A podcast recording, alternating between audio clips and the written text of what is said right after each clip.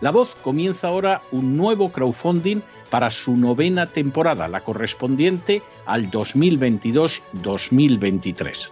Lo hace además en unos momentos en que la libertad de expresión está más amenazada que nunca en décadas en España, en Hispanoamérica y en el resto del mundo. Una vez más, como en las temporadas anteriores, está en sus manos la conclusión o la continuidad del programa La Voz.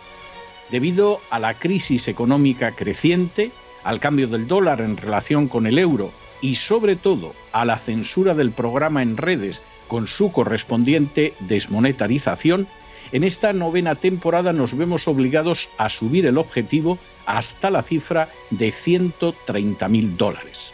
Con el crowdfunding se mantiene la emisión en directo, en abierto y de forma gratuita del programa a través de YouTube, iBox, SoundCloud, Spotify, Apple Podcasts, Google Podcasts, Tunnel y Stitcher.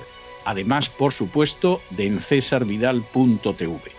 De hecho, es este crowdfunding el que permitirá poder seguir emitiendo en cesarvidal.tv, ya que sin la continuidad de la voz no puede haber continuidad de contenidos en ese canal televisivo.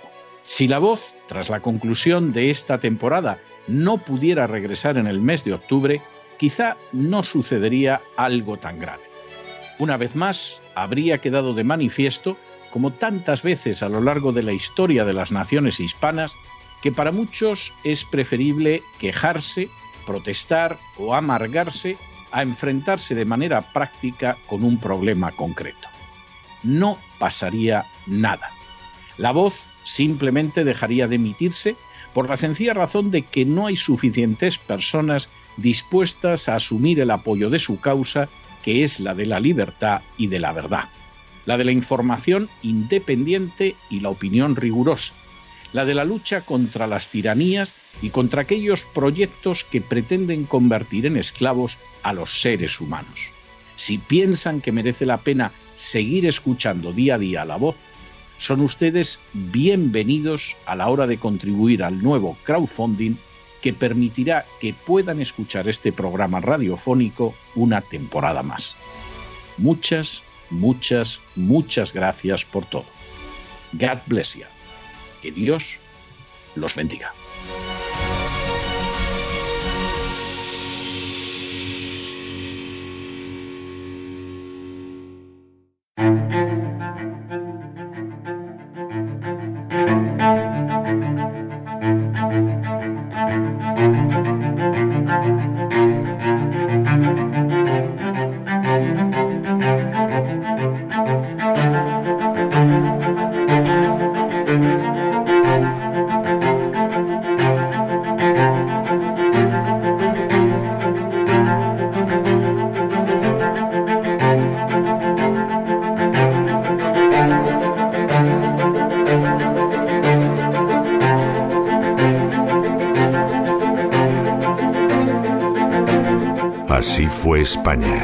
Con César Vidal y Lorenzo Ramírez.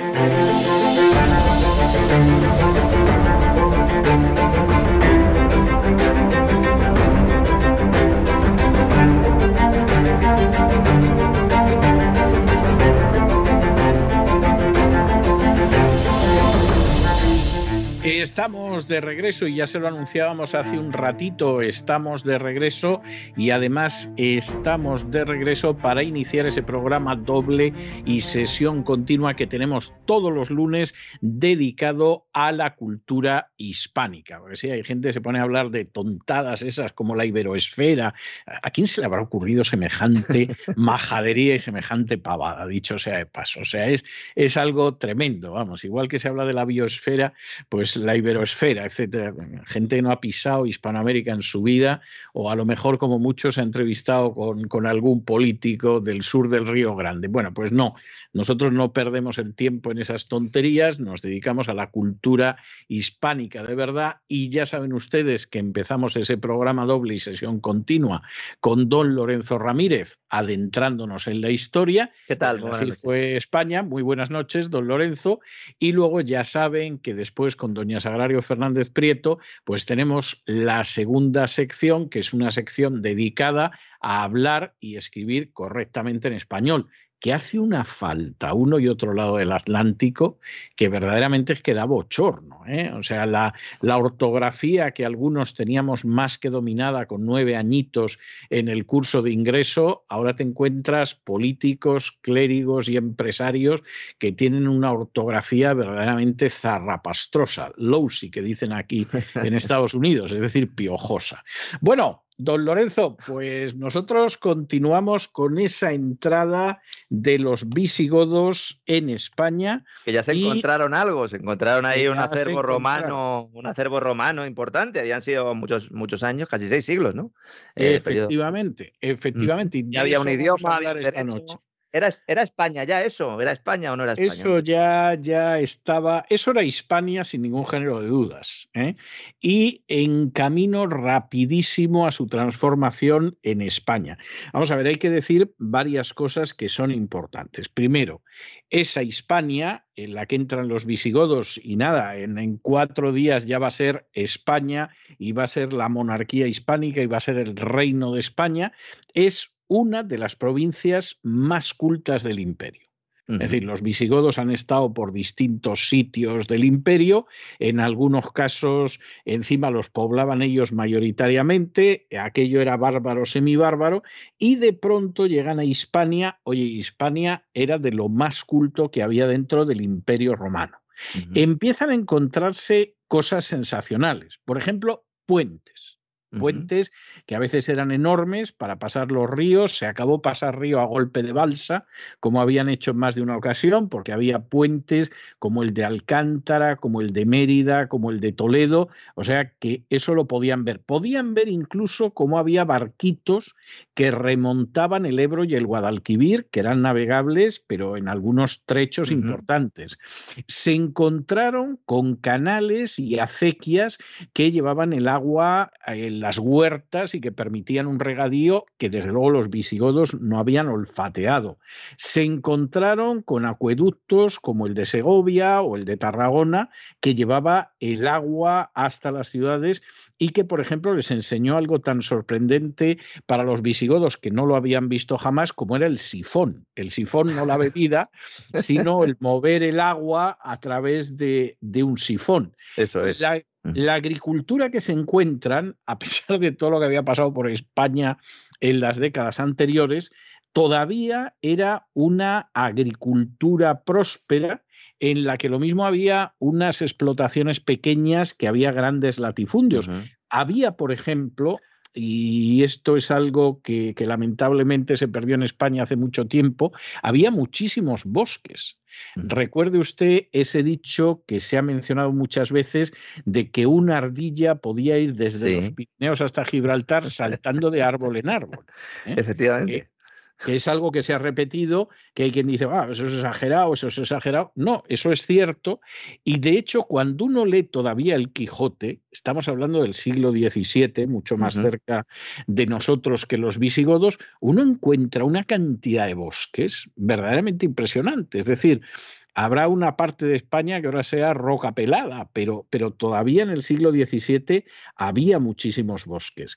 Los visigodos no solo se encontraron eso, además se encontraron con que las zonas más fértiles eran las zonas más romanizadas, porque, por ejemplo, pues tenían una forma de agricultura que era más avanzada. Eso era la tecnología, eso era la, eh, porque hubo una en realidad hubo una revolución eh, agraria cuando llegan los romanos y lo que introducen es la tecnología, de igual manera que eh, pues ahora podemos ver la inteligencia artificial, pues llegaron los romanos y cambiaron el modo de hacer las cosas y de repente tierras que no eran fértiles pasaron a serlo y las que lo eran lo fueron aún más, ¿no?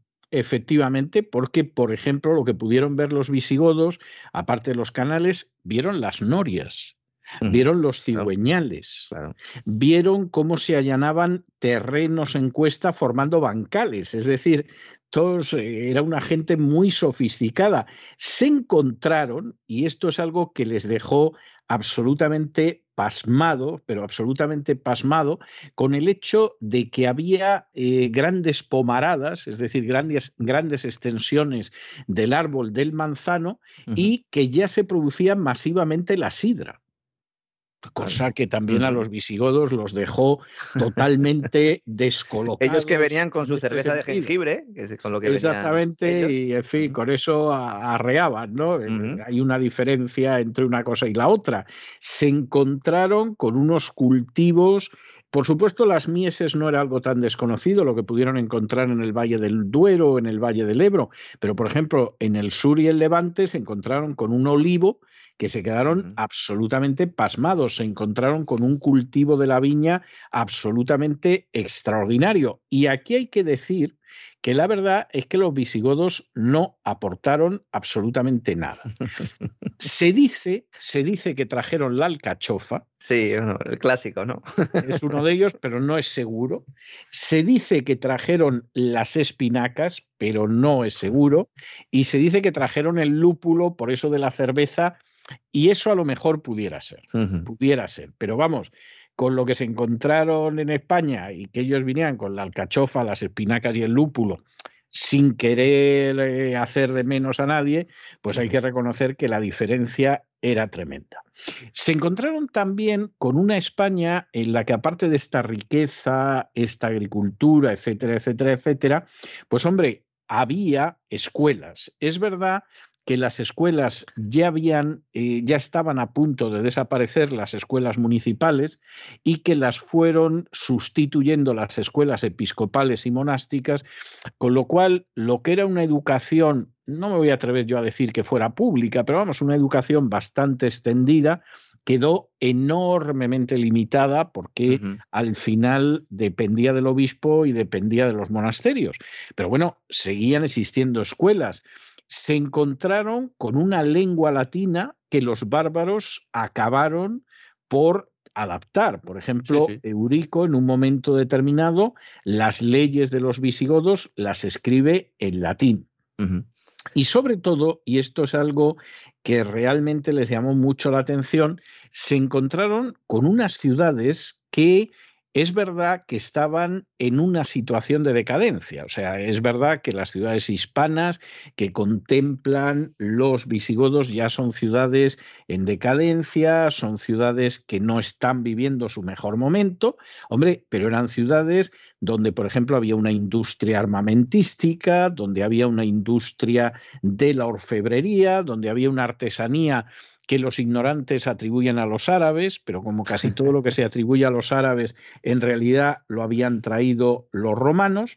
Había, por supuesto, una exportación de trigo y aceite, que a nadie le sorprenda, y fíjese que esto es muy interesante, había extranjeros que se dedicaban al comercio, fundamentalmente los bizantinos los bizantinos, a los que los textos posteriores de los visigodos van a llamar mercaderes de ultramar. Y se encontraron, y esto es bastante interesante, con una organización administrativa que por desgracia era la del Bajo Imperio. Y digo por desgracia porque evidentemente aquí se mantenía el Bajo Imperio, que era carísimo, como recordará usted que vimos, y donde además los gastos públicos, los impuestos, etcétera, etcétera, caían sobre los cargos públicos. Es algo, es algo, que suele que suele suceder, ¿no? Que además al mismo tiempo, por un lado tenemos una sociedad decadente con unas estructuras formadas, porque evidentemente Roma era, era el imperio, con esa red de escuelas municipales muy importante que luego utilizarían también los propios visigodos, efectivamente en decadencia, y al mismo tiempo una estructura burocrática muy fuerte creada precisamente para intentar solventar la decadencia económica que tenía, que tenía el territorio. Y cuando llegan los visigodos se encuentran con ese, con ese caramelito, ¿no? Que luego posteriormente supieron aprovechar, ¿no? Porque los visigodos no entran tampoco aquí eh, pegando muchos tiros ni pedradas, es decir, no, van con la espada, no. van como conquistadores. De hecho, ellos mm, básicamente lo que hacen es pues entrar, no, no hay una ruptura total con esos, con esos hispanos romanos, que podríamos decir. Tampoco es que eh, ellos se sometan a los conquistados, porque gozaban de mayor cultura y experiencia organizativa, como bien está describiendo usted, don César, pero eso hacía que fueran un poco más listos de lo que nos han vendido muchos de esos militares, ¿no? Que no sabían hacerlo con un canuto porque fueron inteligentes y buena parte de todo eso no solo se, no se perdió, sino que de alguna manera se utilizó, ¿no? Es así. Y luego además ellos se encontraron con un sistema de ciudades que era el del Bajo Imperio, donde los emperadores habían decidido que había gente que para toda la vida tenían que seguir lo mismo y que los oficios pasaban de padres a hijos. Tú eras militar, el hijo militar. Tú eras zapatero, tu hijo zapatero. Tú eras herrero, tu hijo herrero. Incluso los funcionarios iban de padres a hijos y claro, los curiales que tenían que cubrir gastos, etcétera, etcétera, bueno, pues a eso se les prohibió abandonar los cargos, ni siquiera, aunque profesaran la religión, se les dejaba profesar la religión a menos que hubiera un pariente que lo sustituyera, es decir, aquí estás donde estás y vamos, en absoluto te puedes mover de dónde está la cosa. Y claro, eh, ese sistema, pues a los visigodos les vino muy bien porque dijeron, mira, de lo que son las ciudades, pues no tenemos realmente que ocuparnos porque ya el emperador romano pues se ha, decidido cómo tiene que ser, ¿no? Eh, la cosa llegaba a tal extremo dentro de esta tremenda rigidez que todos los trabajadores tenían que estar sindicados. Es decir, todos los trabajadores tenían que ser gremios, ¿no? Sus gremios. Exactamente, de un sindicato que se conocía como collegium y que es pues el antecedente de los gremios medievales. Pero claro, eh, tú eras zapatero, pues zapatero para toda la vida y zapateros tus hijos y los hijos de tus hijos y no podías dejar de ser zapatero, por ejemplo, para ser carnicero y no podías marcharte de la ciudad. Es decir, tú además tenías que ser zapatero. Eso es rigidez laboral y lo demás tonterías, ¿no? Y lo demás son tonterías, aunque es cierto que era un empleo para toda la vida. Eso también hay que reconocerlo. Y si en un momento determinado tú decías, bueno, yo seguiré siendo zapatero, pues no sé hacer otra cosa, pero me voy a otro sitio, dejo Tarragona y me voy hacia Toledo, pues te hacían volver a la fuerza. Y tu hijo tenía que ser zapatero salvo que se diera la circunstancia de que tu hijo fuera hijo de una esclava o de un colono, que entonces tu hijo estaba bien, bien servido porque se convertía o en esclavo o en colono. O sea, la situación todavía era peor.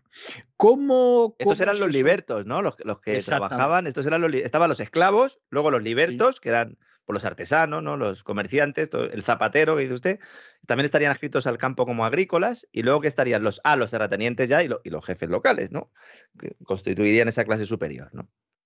Bueno, y aquí aparece otra cosa verdaderamente deliciosa, y es que había un agente fiscal que iba al lado del gobernador que tenía el nombre de Numerarius. Hombre, Sincilicio, este es Sincilicio, ¿no? Bueno, este ya seguía esa tradición nefasta de que era juez y parte en cuestiones de impuestos. ¿eh? Y entonces, pues eh, resulta que se encargaba de estas historias. Las fuentes dicen que eran unos canallas de mucho cuidado, que tenían una inmoralidad tremenda, que por ejemplo exigían pagos que ya se habían realizado, porque a lo mm. mejor no estaban claros los recibos o ellos decían que no los veían claro, que cuando embargaban algún supuesto deudor del tesoro, pues se ponían de acuerdo con el comprador para realizar la venta a un precio muy bajo y luego se repartían comisiones, etcétera, etcétera. Es decir, aquí realmente, pues la corrupción, pues igual que en la agencia tributaria hoy en día, que no nos vamos a engañar, o sea, así es que era así. Y a las órdenes de, de lo que serían los inspectores de Hacienda de entonces, que se llamaban exactores, ya. Un señor que se dedica a hacer esas acciones, en fin, saque usted las consecuencias que quiera. Bueno, pues había otros esbirros que eran los tabulari, los tabularios, que estos se encargaban de notificar los impuestos, lo que te tocaba pagar, y además se dedicaban a llevar unas listas de los que tenían que pagar en cada municipio. La tábula, la tábula llevaban. Exactamente, y lo que había que pagar por compras, por donaciones, etcétera, etcétera, etcétera. Ocasionalmente, y puestos a exprimir todavía más a los contribuyentes, la Administración Central enviaba a unos funcionarios, que vamos, el nombre era maravilloso, había unos que estaban encargados de hacer pagar a los que se retrasaban y a estos los llamaban los compulsores. ¿eh? porque estos tenían que compelir, tenían que practicar la compulsión para que usted que se había retrasado, pues, pues acabara pagando. No quiere uno pensar lo que llegarían a hacer los compulsores sabiendo lo que hacían los exactores y los tabularios. Los tabularios, que tábula es una, eh, eh, ahora que lo dice, eh, viene a recordarlo, tábula es pizarra. No es tabla, lo digo porque hay mucha gente que lo traduce eh, de forma errónea. entonces, claro, iban con la pizarra. hay quien lo traduce. Sí. porque iban apuntando, básicamente, las cosas. Iban apuntando, don César. Sí, y luego había otro que iba también de, esbirro adjunto de los compulsores, que eran los discursores. ¿eh? Entonces, el discursor pues este mantenía todo el montaje para luego poder exprimir al hispano de... Está bien lo de discursor y lo de porque se entiende, o sea, eh, esta es la, la, realidad y bueno, pues con esta, esta situación era el panorama. Ahora, ¿qué pasaba a la hora de cobrar impuestos bajo los visigodos? Bueno, si tú vivías en una ciudad y eras un artesano, eras una persona que vivía su trabajo, etcétera, bueno, te caían los compulsores y los discursores a las órdenes del exactor y te sacaban hasta los higadillos. Porque todo el mundo sabía que el exactor era un hijo de Satanás que se inventaba las cuentas para dejarte silbando. O sea, esta era la situación. Ahora vamos a suponer, vamos a suponer que en vez de ser el contribuyente A, que era el pobre que caía en manos del exactor, de los compulsores y de los discursores, tú eras un gran terrateniente. ¿Eh? Y entonces eras un gran terrateniente, los que habían dicho, yo de qué me voy a quedar en la ciudad a pagar impuestos, a cubrir gastos, yo me voy a mi latifundio y punto. Bueno, pues estos no pagaban un céntimo. No pagaban un céntimo porque estos de entrada lo que hacían era que mantenían muy buenas relaciones con el exactor, los compulsores y los discursores. ¿eh? Entonces, por ejemplo, tú te llamabas Puyolus, ¿eh? Georgius Pujol, por ejemplo, ¿eh? y no habías pagado en tu vida. Bueno, pues esta gente en un momento determinado sabía que tú defraudabas al fisco, pero en fin, ya se buscarían algo, ¿no? Como pasó con un descendiente que se llamaba Jordi Pujol y que te dijeron que era un delincuente fiscal, pero ya había prescrito el delito y no tuvo que pagar un céntimo. O sea, determinadas prácticas viciosas parece que es una planta tan común en la historia de España como la vid y el olivo. O sea, esta era una de esas. Otra de las prácticas que se producían entonces. Bueno, pues había pobres infelices que al final con las cuentas que le había inventado el tabulario y el exactor y todo lo demás, no podían pagar ni de broma, o sea, ni de broma. Bueno, y entonces, ¿qué hacías con esa gente? Les quitabas donde vivían. Mira tú qué casualidad. ¿Y qué pasaba con eso? Bueno, pues sí que estaba tirado lo que pasaba con eso, porque una vez que tú les habías quitado donde vivían, eso salía a subasta. Ah, tú te habías puesto de acuerdo con el empleado de la hacienda y entonces eso, que podía ser una casa en la ciudad, que podía ser, pues eh, sin una casa en la ciudad, pues a lo mejor podía ser un fundo en el campo, etcétera, eso lo comprabas por cuatro perras. ¿Por qué?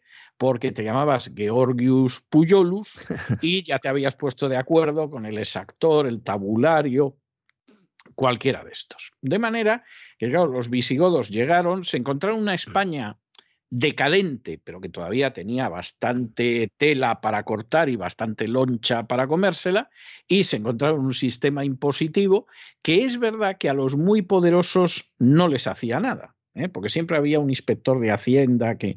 Entre otras cosas, porque, claro, porque también hay que entender que cuando todavía no había estructuras de Estado como las que podemos entender hoy en día, estos grandes terratenientes, estos empresarios de la época, aunque bueno, eran propietarios, podríamos decir, en vez de empresarios, eran propietarios, lo que eh, ejercían ese papel un poco, ¿no? Entonces, se necesitaba que para tener control al personal, bueno, pues los terratenientes tenían que estar cerca de ti y por eso había esa relación estrecha desde el principio de los tiempos entre Estado y supuestos eh, propietarios privados que en realidad, como está explicando usted, don César, pues eran parte del, problema. De hecho, esos terratenientes se habían ido al campo para que no les quitaran las riquezas. ¿eh? Es decir, ellos habían huido de alguna manera para quitarse de en medio, ¿no? Y que, porque las urbes eran lo que eran, y crear ahí sus pequeños estados, como luego posteriormente sucedería.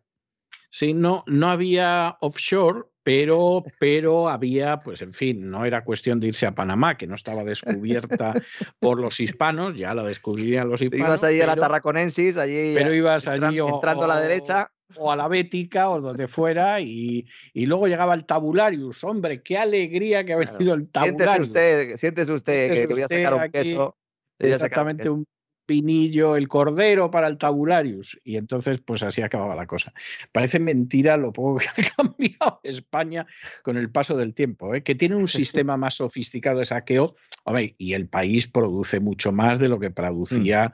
Pues, la escopeta eh, nacional previsigótica, podríamos decir, ¿no? Exactamente, exactamente es así. Pero bueno, ya seguiremos hablando de esto. Hoy he mencionado de pasada que, que había mercantil eh, mercaderes, mercaderes bizantinos en aquella España los de ultramar. Y demás, los de ultramar, que eran fundamentalmente los bizantinos, y lo que vamos a hacer la semana que viene es que vamos a estudiar cómo esos visigodos, que bueno, tienen Hispania, pero hay trocitos que no controlan, cómo van a intentar recuperar la unidad territorial y someterla a la corona visigótica. Lo cual, dicho sea de paso, es también otra de las constantes de la historia de España. España se desintegra a lo largo de su historia varias veces y la meta, que a veces dura unos años, a veces dura unos siglos, es volver a reconstruir esa unidad peninsular. Bueno, pues vamos a ver una reconstrucción de la primera reconstrucción, se podría decir, de la unidad peninsular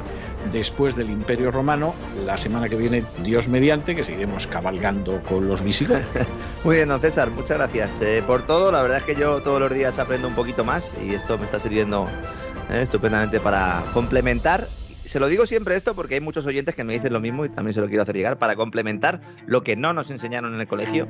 Y eso que yo todavía soy de los que iba a EGB, que, dentro de lo que cabe, eh, yo estaba todavía en el, en el grupo bueno, don César. Pues me parece estupendo. Pues nada, un abrazo muy fuerte, don Lorenzo, y mañana volvemos a despegar. Un fuerte abrazo, don César.